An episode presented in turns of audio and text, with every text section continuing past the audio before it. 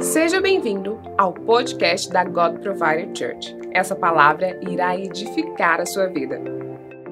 Que nos faz entender um pouquinho mais de Deus e um pouquinho mais do amor que os nossos pais tiveram por nós. Amém?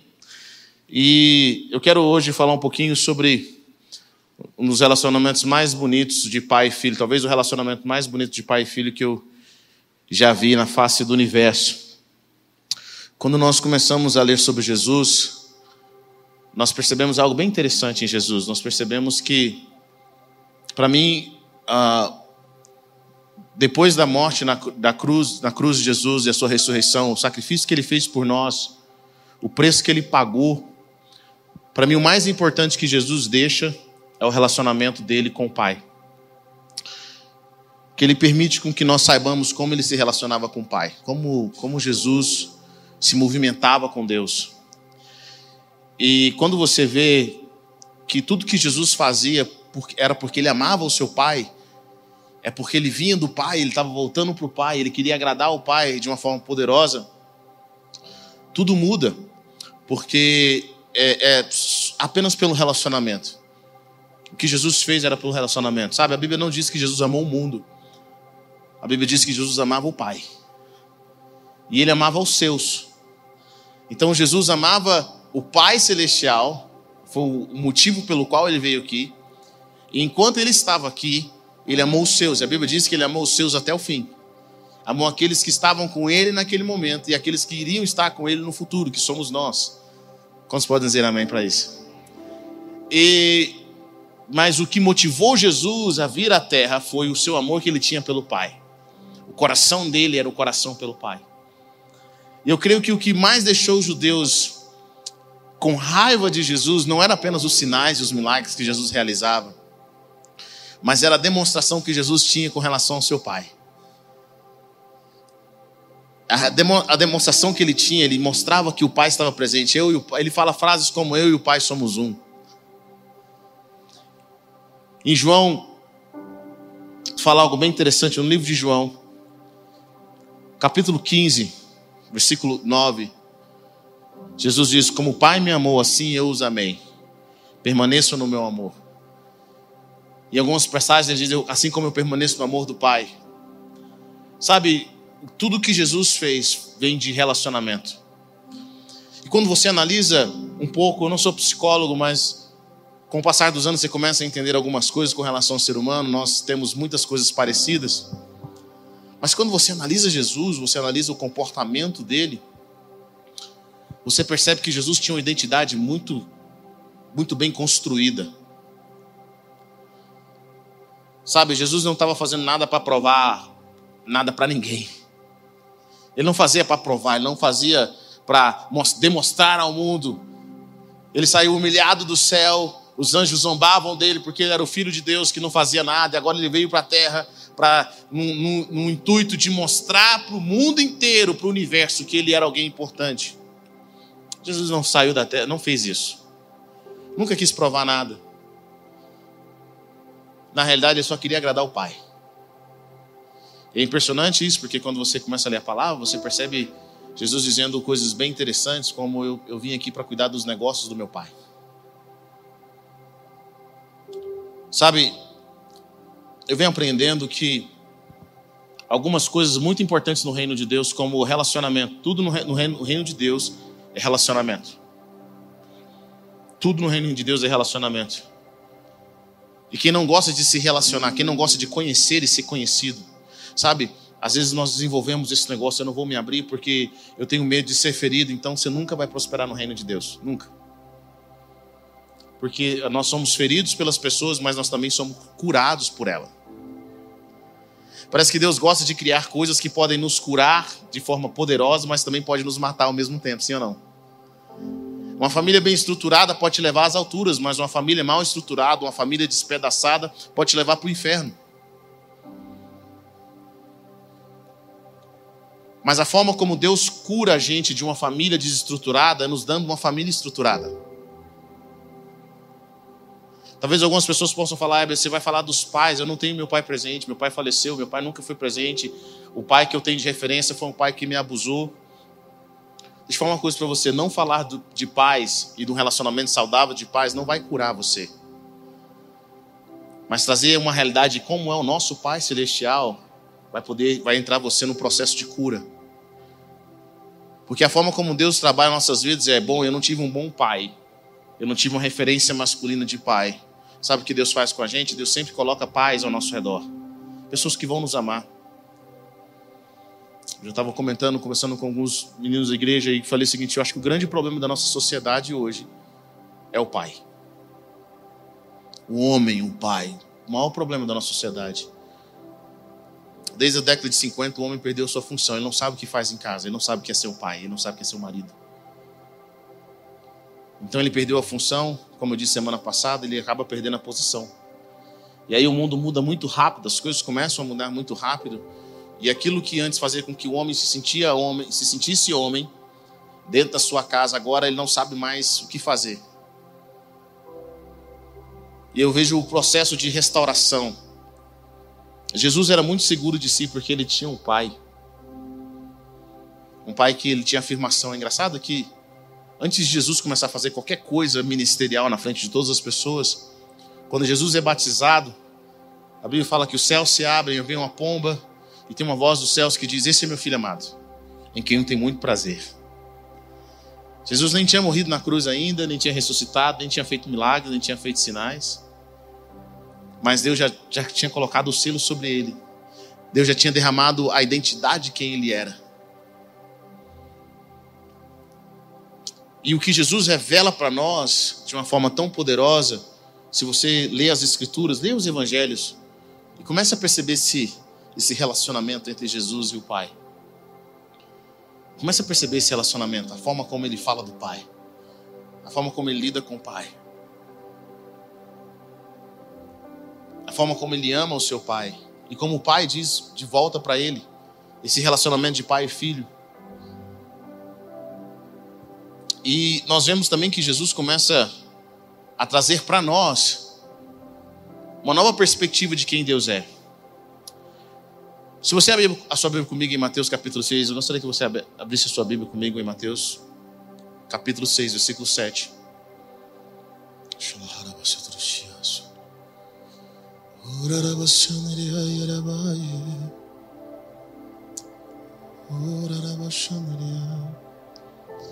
Quantos acharam aí Mateus capítulo 6, versículo 7? Amém? Jesus diz o seguinte: quando orarem, não fiquem sempre repetindo a mesma coisa como fazem os pagãos. Eles pensam que por muito falarem serão ouvidos. Não sejam iguais a eles, porque o seu Pai sabe do que vocês precisam antes mesmo de pedirem. Eu acho incrível isso, porque Muitos de nós temos uma ideia de que Deus é um ser todo-poderoso, que está distante de nós emocionalmente. E nós temos que pagar um preço muito alto, um jejum, uma oração muito forte, para ver se Deus adivinha o que a gente quer, ou, ou se Deus tem uma misericórdia com relação a gente e nos atende. Mas Jesus fala assim: Eu quero que vocês orem dessa consciência. Eu quero que vocês orem a partir da consciência de que o Pai de vocês já sabe. Sabe, eu tenho duas filhas pequenas. Tem hora que elas nem, nem falam, elas só apontam. Eu sei o que, que elas querem. Eu e a mãe dela sabemos o que elas querem. A forma como elas olham, a forma como elas, como elas conversam, nós já sabemos exatamente o que elas querem. Porque você, olha, eu quero dizer uma coisa para você: aquelas pessoas que te criaram, os seus pais sabem, conhecem você muito mais do que você imagina. Meus pais me conhecem muito mais do que eu imagino, pelo tom da minha voz. Então, quando eu peço algo para os meus pais, e quando minhas filhas pedem algo para mim, na realidade eu já sei o que elas querem. O que elas estão fazendo é só externando aquilo. Imagine, será que toda vez que você ora, você ora como se Deus já soubesse? Ou você ora como se Deus está tão ocupado que ele não sabe nem o que você está pedindo? Sabe o que Jesus está ensinando aqui? A oração com fé. A oração com fé não é aquela força que você faz emocional. Oh Deus, por favor. Eu vejo que algumas pessoas, quando elas vão orar, elas. Oh. Isso não é fé. Fé é saber, pai, você sabe que eu estou precisando, sabe? Você sabe que eu preciso. A palavra pai significa originador, fonte. E quando Jesus diz para nós orarmos para o nosso Pai Celestial, que conhece todas as coisas, Jesus está fazendo, está dando para a gente um novo patamar de relacionamento aqui. E os, os fariseus ficavam com raiva de Jesus, porque Jesus chamava Deus de Pai, e os fariseus sabiam o que Jesus estava fazendo. Jesus ele estava simplesmente ele estava simplesmente dizendo: do mesmo material que Deus é feito, eu também sou feito. Os recursos dele são os meus recursos.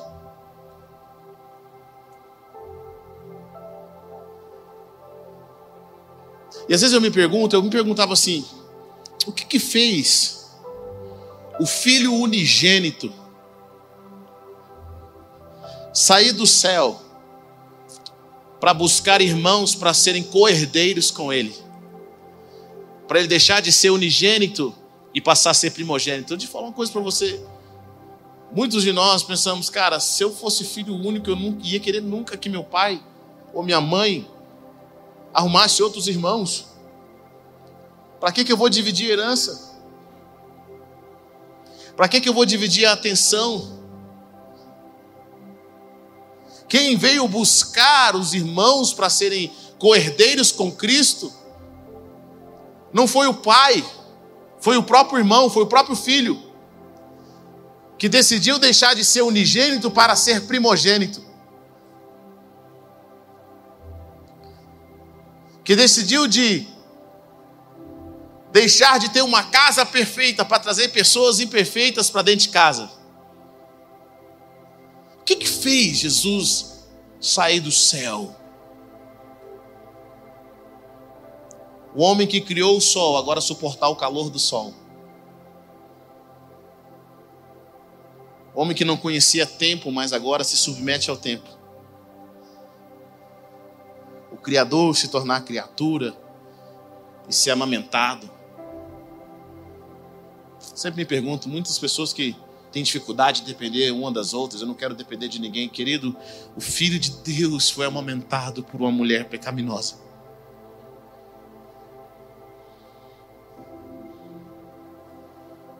Ele foi trocado, as fraldas de Jesus foram trocadas.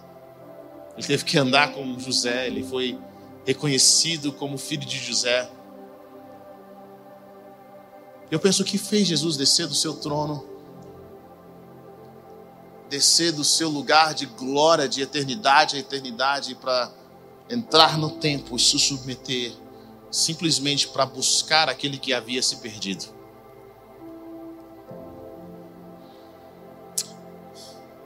E quando você começa a perceber o que Jesus está dizendo, você descobre algo bem interessante.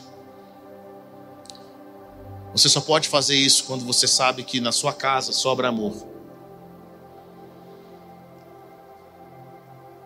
Você só pode fazer isso quando você sabe que na sua casa a sua herança é muito mais do que você precisa. Jesus veio ao mundo porque na casa dele sobrava amor do Pai não tinha falta de nada. Na casa de Jesus sobrava riqueza, sobra riquezas. E o coração dele pelo Pai era algo, é algo tão extraordinário que tudo que ele passou no mundo, tudo que ele fez, foi para cuidar dos negócios do Pai. Foi porque ele sabia que o Pai queria os seus filhos de volta. E para mim, esse relacionamento, você observa as orações de Jesus, Jesus está indo para a cruz, ele fala assim: Pai, chegou a hora, glorifica teu filho para que o teu filho te glorifique. Tudo que Jesus fez, ele fez focado no Pai. Ele fala: eu, eu só faço o que eu vejo meu Pai fazer. O que sustentou Jesus na terra não foi, o, não foi o poder que ele tinha, o que sustentou Jesus na terra foi a identidade, o amor que ele recebia do Pai. Jesus não gastava horas de oração simplesmente para ter mais poder. Ele gastava horas de oração porque ele amava o relacionamento. E o que ele mais sentiu foi a falta desse relacionamento. E sabe isso, toda vez que eu leio, eu vejo essa maturidade. O livro de João fala que Jesus, sabendo que a sua hora tinha chegado, e que ele estava, ele tinha vindo de Deus e agora estava voltando para casa. Ele pega uma toalha, um balde e vai lavar os pés dos discípulos. Querido, só alguém com a identidade curada, sabendo o que tem, sabendo o que o aguarda, para na última hora, sabendo que os, as próximas horas vão ser horas de humilhação, vão ser horas de sofrimento, e que ele não vai estar mais na terra por muito tempo. Só alguém que tem identidade curada, sabendo o que carrega, pode lavar os pés uns dos outros. É por isso que alguns de vocês que estão esperando Deus enviá-los, eu vejo pessoas tão aceleradas, elas querem ir, elas querem ir para, para as nações, elas querem fazer coisas extraordinárias, elas querem que Deus promova o nome delas, elas querem ficar milionárias, e Deus fala assim: Eu tenho que curar seu coração primeiro, eu tenho que curar sua identidade. Porque pessoas com poder sem identidade curada é como um louco com a metralhadora.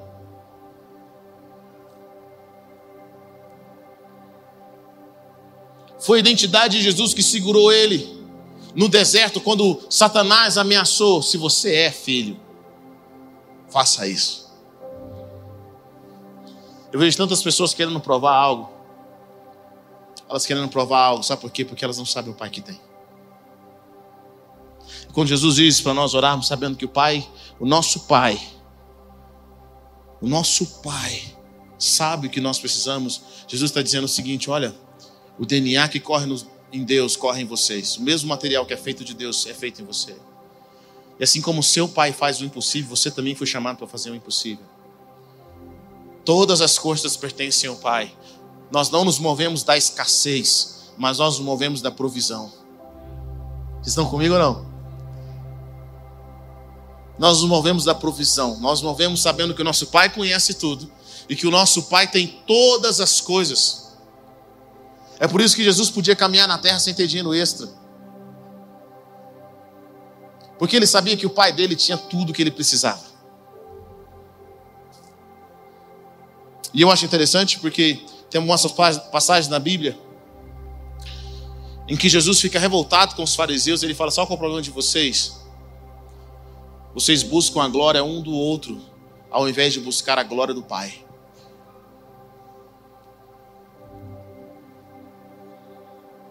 Eu quero dizer para você que nem sempre a glória dos homens é a glória de Deus.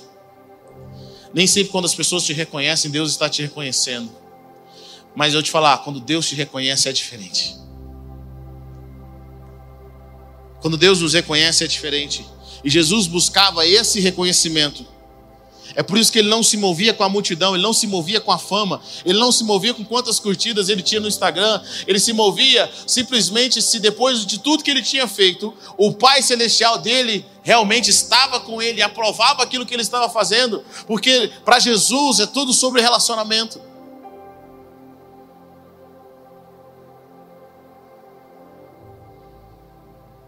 Essa é identidade de Cristo em trazer a glória para o seu Pai era algo fora do comum.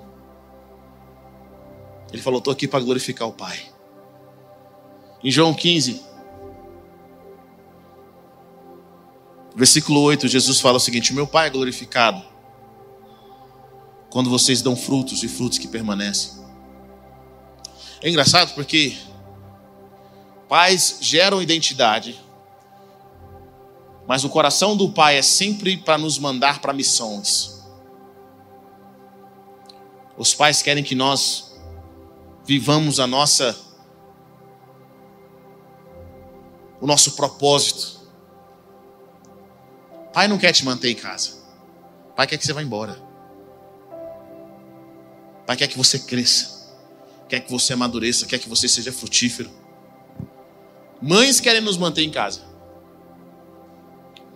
Mas pais querem que a gente, ó, amadureça. E é engraçado porque o relacionamento do pai, eu fico pensando, quando Deus enviou Jesus, ele sabia o que Jesus ia passar. mas mesmo assim o enviou. E a forma de Deus estar com a gente não é que Deus não não vai deixar com que a gente passe pelas coisas que nós temos que passar. Eu quero que você entenda isso. Ele vai passar com a gente, mas tem coisas da nossa vida que nós temos que passar. Quantos aqui passaram por certas coisas que hoje você fala, cara, graças a Deus que eu passei por isso e amadureci? Quantos aqui já passaram por certas coisas? Essa é a função do Pai. O Pai vai te mandar para lá. Porque mesmo todos nós sendo filhos de Deus, quando nós recebemos Jesus, a palavra de Deus fala que Jesus nos deu a autoridade e o poder de sermos filhos dele. Sabe o que acontece? Só porque nós somos filhos não significa que nós estamos qualificados para tomarmos certas posições de autoridade.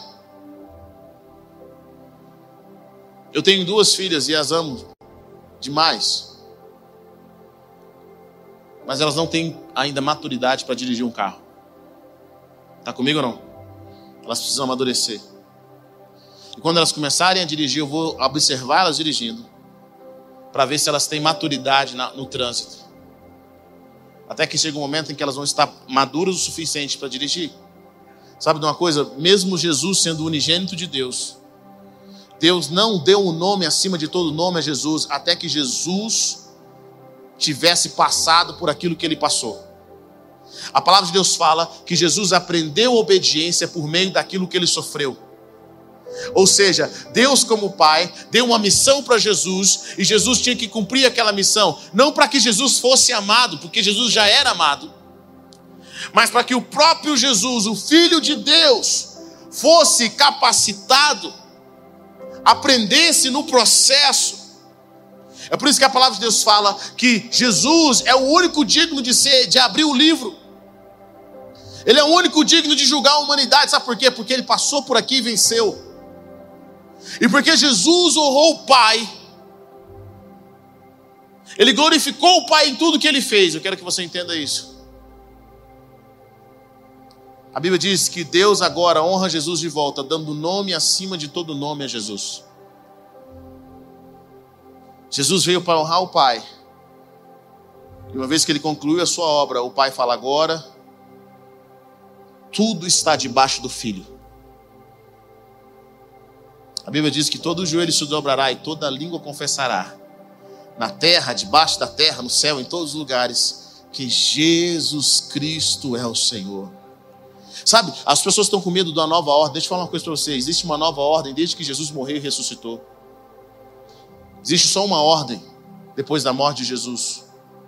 E essa ordem é: Jesus será glorificado. Jesus será glorificado. Tudo aquilo que glorifica Jesus irá prosperar. Tudo aquilo que honra o Senhor irá prosperar. Só existe uma ordem no mundo, e essa ordem é que todas as coisas vão glorificar o Filho de Deus. Sabe por quê? Porque ele foi aprovado. Jesus veio cuidar dos negócios do Pai. E eu acho interessante que através desse relacionamento que Jesus tinha com o Pai, ele fala: Eu nele e ele em mim, eu e o Pai somos um. Quem me vê, vê o Pai. Jesus agora nos envia. Ele quer que nós tenhamos esse relacionamento. Sabe, o nosso Pai, Ele cura a nossa identidade. Nosso relacionamento com o Pai, Ele cura a nossa identidade. Mas Deus sempre nos dá um trabalho a fazer, Ele sempre nos dá uma tarefa. Ele sempre nos dá algo a ser feito, algo a ser realizado. Como estão entendendo o que eu estou dizendo aqui? Diga amém. São os negócios do seu pai. São os negócios do seu pai. Onde tem uma obra do diabo, onde tem uma ação do mal, é uma oportunidade de nós manifestarmos, através do nosso relacionamento que nós temos com o nosso Pai, a realidade dos céus na terra. E eu observo porque para muitos é, é, é, engraçado porque a Trindade, o Pai, o Filho e o Espírito Santo, alguns de nós temos dificuldade de relacionar com um ou outro. Eu vejo que pessoas que têm dificuldade de se relacionar com Deus Pai é porque elas não tiveram um bom pai em casa, elas não tiveram um, um pai presente. Tem pessoas que têm dificuldade de relacionar com Jesus, por incrível que pareça, porque o relacionamento que ela tem com irmãos, com pessoas, com próximos é muito conturbado. E pessoas têm dificuldade de relacionar com o Espírito Santo, porque o relacionamento que eles têm com a mãe são é, relacionamentos problemáticos. E cada uma, cada figura da Trindade representa um relacionamento familiar que nós temos. Tem pessoas que, porque o pai é ausente, ou o pai nunca proveu, nunca trouxe segurança, essa é uma das funções do pai: trazer segurança, trazer provisão, trazer identidade. Essas pessoas têm dificuldade em falar com o Pai, com Deus Pai. Outras pessoas têm dificuldade em falar com, com Jesus, porque elas estão magoadas com alguém, um irmão, ela, os relacionamentos delas não são saudáveis. Eu quero que você entenda o seguinte: que quando você decidir ser, perdoar e ser curado nesses relacionamentos a nível familiar, você vai desfrutar de um conhecimento do Pai como nunca antes. Você vai desfrutar de um relacionamento com o Pai de forma poderosa.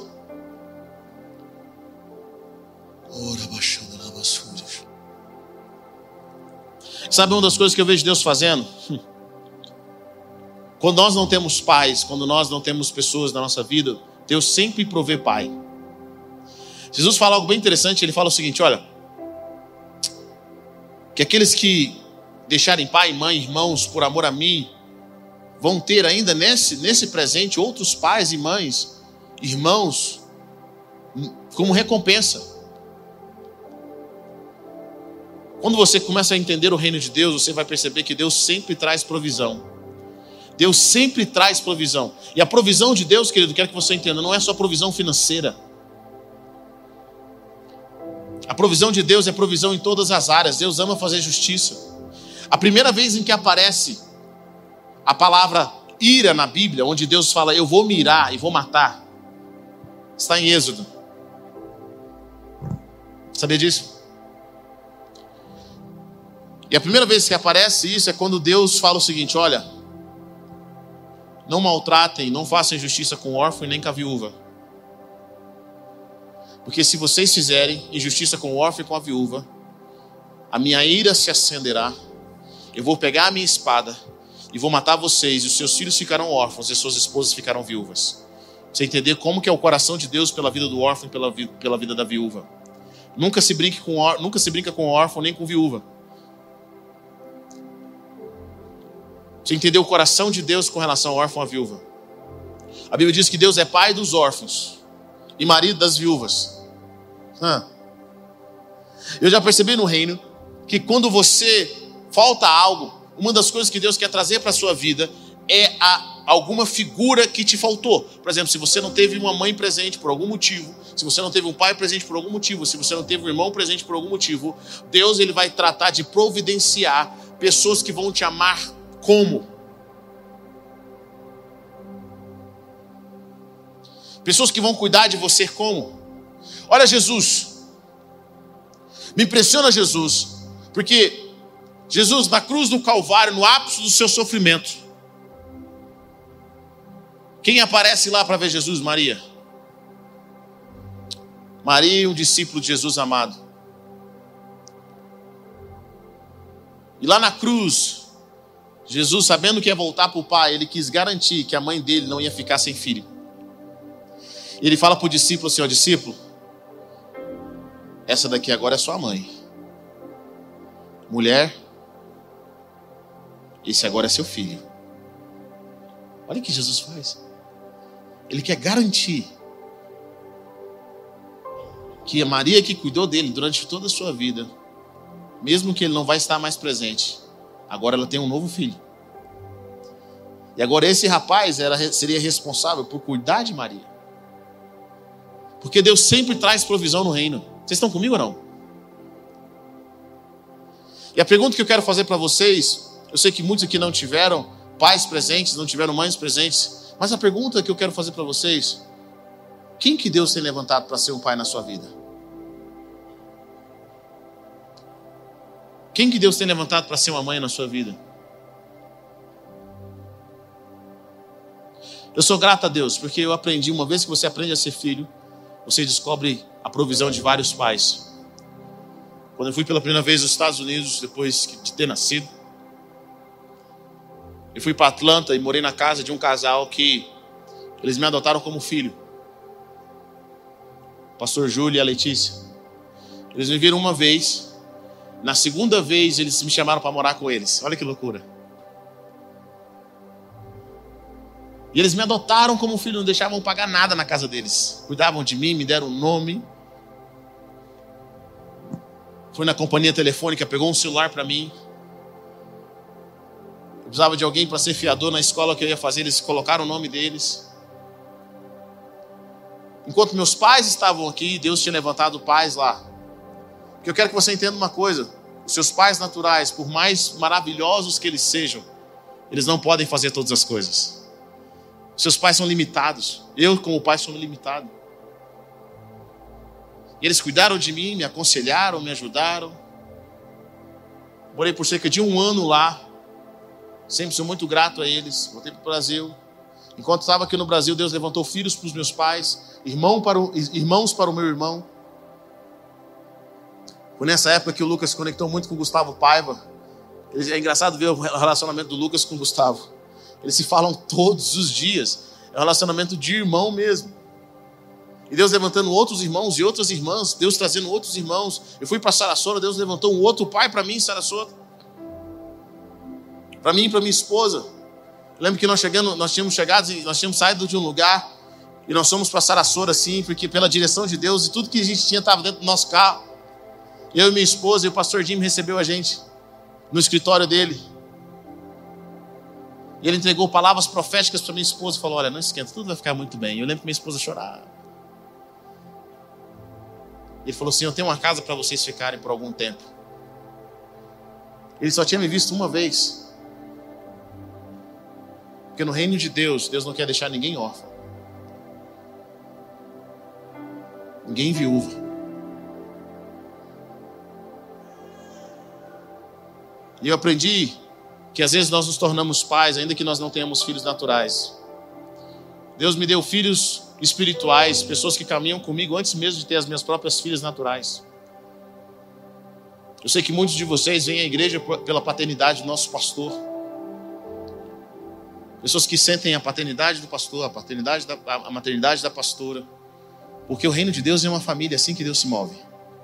Se você não gosta de família, o reino de Deus não é para você. Está comigo ou não? Eu não sei como o mundo está lá fora, eu sei que está difícil, eu sei que está triste. Meu TCC foi sobre, foi sobre paternidade. Um a cada três brasileiros não conhece o pai e não tem o nome do pai no registro. Isso já vem no Brasil há muitos anos. Mas a cura não é não falar de pais. A cura é gerar novos pais. Eu quero dizer para vocês, homens que estão aqui, Deus te deu a oportunidade de representá-lo na terra. Os pais pensam no futuro. Os pais pensam no amanhã, os pais pensam na segurança. Sabe por que nós falamos do apóstolo Paulo na Bíblia? Porque o apóstolo Paulo quis garantir que os seus filhos tivessem uma segurança teológica, de um conhecimento de Deus. Ele não se cansou. Nós, homens, deixa eu falar para você, nós, homens, nos tornamos vivos e nos sentimos realizados quando nós nos tornamos pais. Quando você decide dar a vida pela sua casa, dar a vida pelos seus filhos, dar a vida pela sua mulher. Pessoas que você decide, sabe, eu vejo que quando nós decidimos sair de casa, não para receber, mas para abençoar, tudo começa a mudar. Adote pessoas. Adote pessoas, seja mentores espirituais, mentores de negócios, mentores emocionais, mentores no casamento. Adote pessoas. Eu não vejo problema de nós termos diferentes pais. Que Deus levanta para nossas vidas e nos cuide de nós pessoas que vão te repreender, pessoas que vão olhar para você, porque a função do pai muitas vezes é repreender. O pai não vai passar a mão na sua cabeça. Eu lembro que eu ligava dos Estados Unidos, tinha momentos na minha vida que eu estava meio triste, cabisbaixo. Ligava para o meu pai. Meu pai não falava, ô oh, meu filho, que dó. Meu pai falou, por que você não fez isso? Você é um irresponsável. A função do pai é confrontar a gente. Não é manter você na posição onde você está. Função do pai é te tirar da posição onde, daquela posição que você está ali, que você está parado. A função do pai é te. Ah. Eu já observei porque muitas pessoas elas estão elas estão achando que a função uma das funções da mãe é trazer conforto, querido. Nem toda mãe, nem toda mãe é assim, mas a maioria das mães elas querem trazer conforto. Mas o conforto nunca vai te fazer crescer.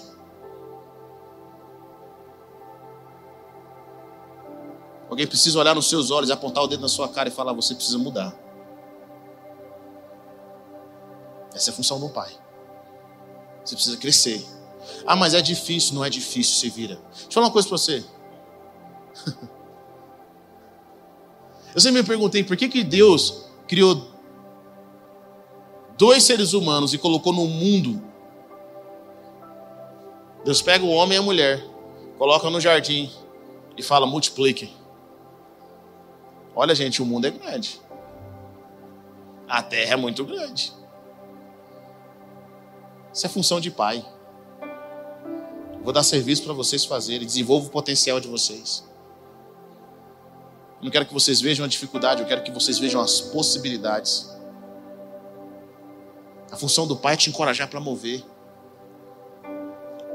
Muitas vezes, querido, você está orando para não passar por certas coisas na vida, Deus está falando, você vai passar sim. Você vai passar. Eu vou estar com você, mas você vai passar. Porque é necessário que você cresça. É necessário que você amadureça. Quem é que tem gerado identidade em você? Quem é que tem te corrigido? Eu acredito que primeiro nós temos que aprender a, a abraçar o nosso Pai Celestial e entender como Ele pensa. Muitas vezes o nosso Pai Celestial vai perder, vai, vai fechar as portas, não é o diabo. Ele vai fechar as portas. Ele quer que você passe por certas tribulações na vida. Não me leve a mal. Deixa eu falar para você aqui.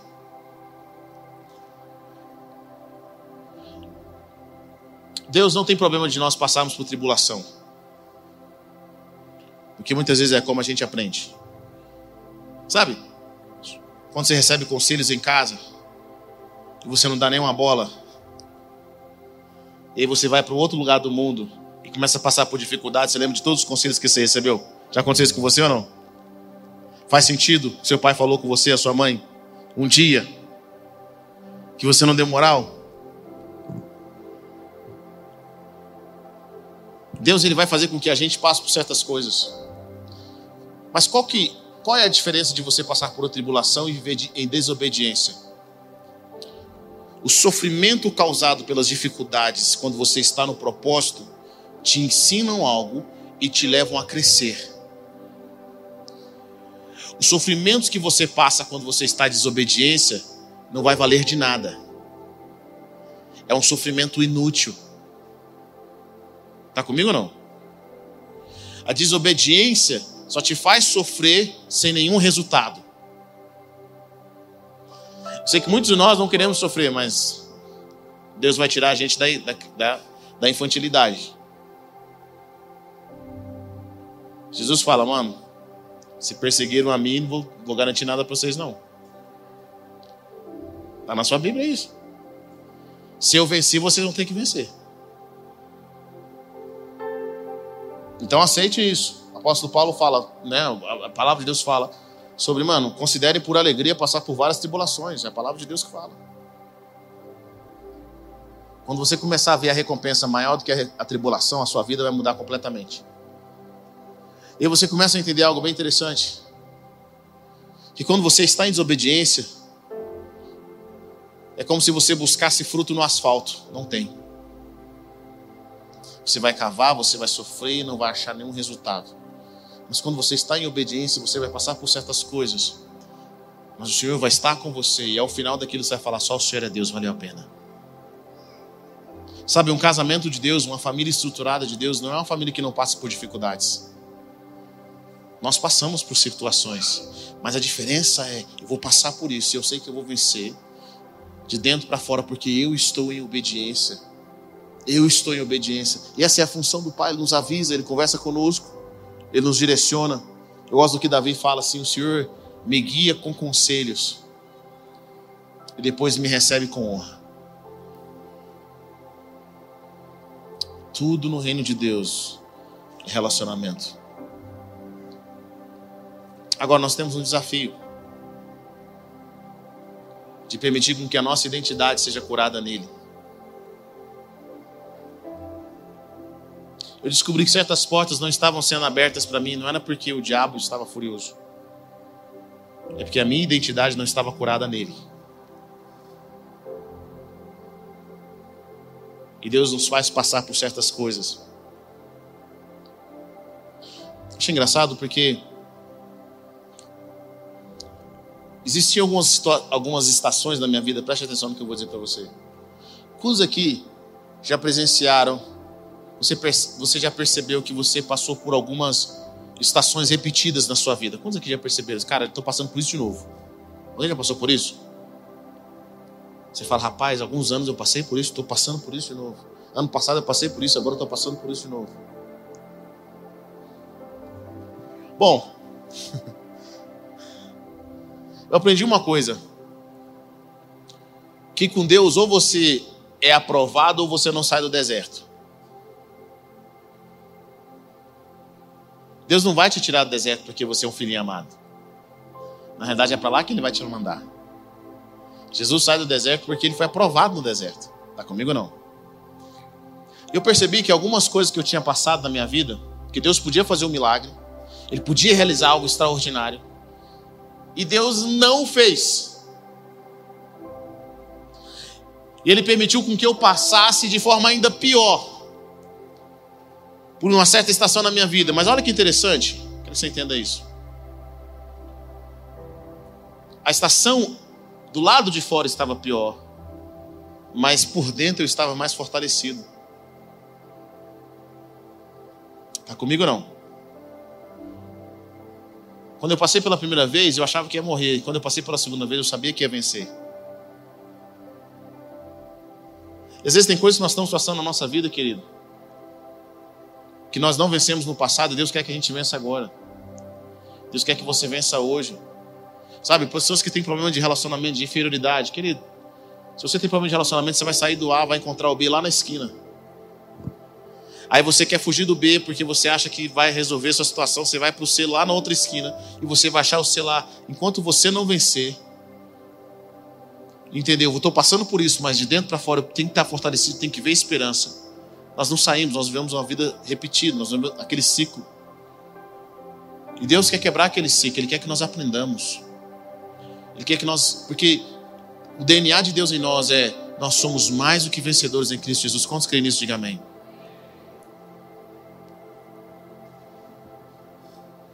Eu quero encorajar você nessa noite, dizendo que o seu Pai Celestial conhece todas as coisas. E alguns de vocês estão tendo, que voltar em algumas áreas da vida para consertar aquelas áreas, para acertar, para vencer, para ser vencedor. Mas quando você vencer, querido, você vai glorificar a Deus e vai ficar feliz. As áreas que eu tive que passar de novo, pela glória de Deus, para a graça, pela glória, para a glória de Deus, eu tive que eu venci. Eu sei que essas não vão ser circunstâncias na minha vida mais uma vez. E em todos os momentos, Deus nunca deixou de estar comigo. Em todos os momentos, Deus nunca deixou de estar com você. Sabe, Deus não está chateado, Deus não está decepcionado. Deus, Ele nos ama. E Ele quer ver todo o nosso potencial desenvolvido. Quantos creem nisso? Diga amém. Quero orar com você nessa noite, se você pudesse colocar em pé. Shalom,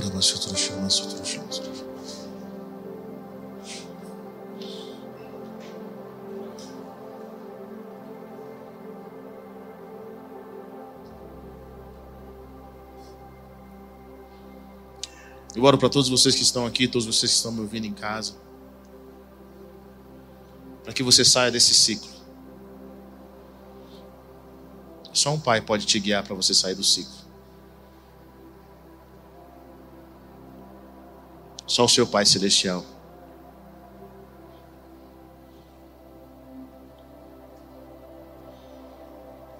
Eu oro para que você desenvolva um relacionamento com seu Pai Celestial de uma forma tão poderosa.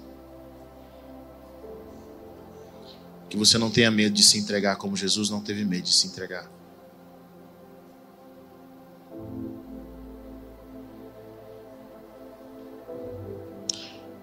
Vou falar uma coisa para você. Jesus disse que tudo que ele fazia era para a glória do Pai. E ele sabia que quem se preocupava em glorificá-lo era o Pai. Tudo na vida é mais fácil quando você para de buscar a sua glória.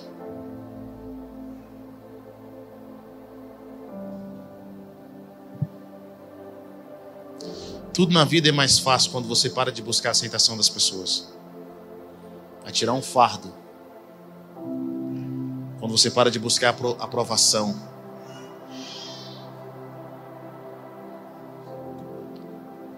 Você tira um fardo das costas. Eu vejo pessoas falando, eu quero vencer na vida. Quer vencer para quê? Por que você quer vencer? Jesus não veio para vencer na vida. Ele não veio para provar nada para ninguém. Jesus veio para glorificar o Pai. Sabe o que ele diz? Deixa eu falar para você aqui, ó.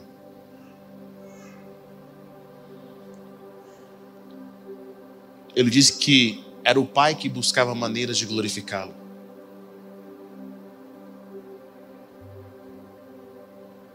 Eu sei que alguns de vocês têm desejos tão profundos no coração de você, necessidades que estão no seu coração. Mas eu quero te encorajar hoje a parar de buscar para você e passar a buscar para Deus.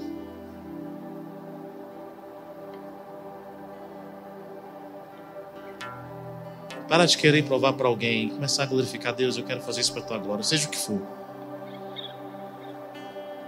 Vou deixar o Senhor cuidar da minha fama. Vou deixar o Senhor cuidar da minha aceitação. O que vai me interessar é se o Senhor me aceita.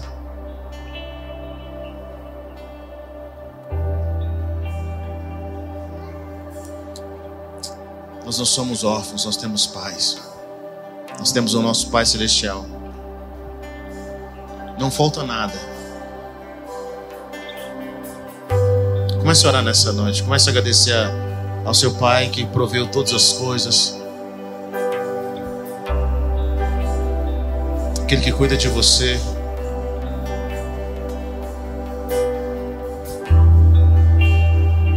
Shalom,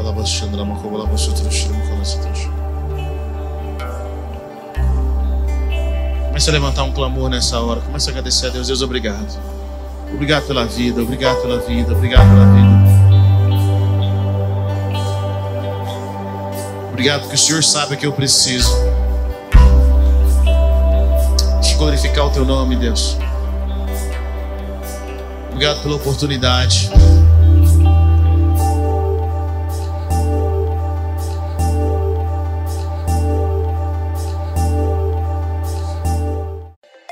Obrigado por ter ouvido até o final. Acesse o nosso canal e tenha acesso a mais ministrações.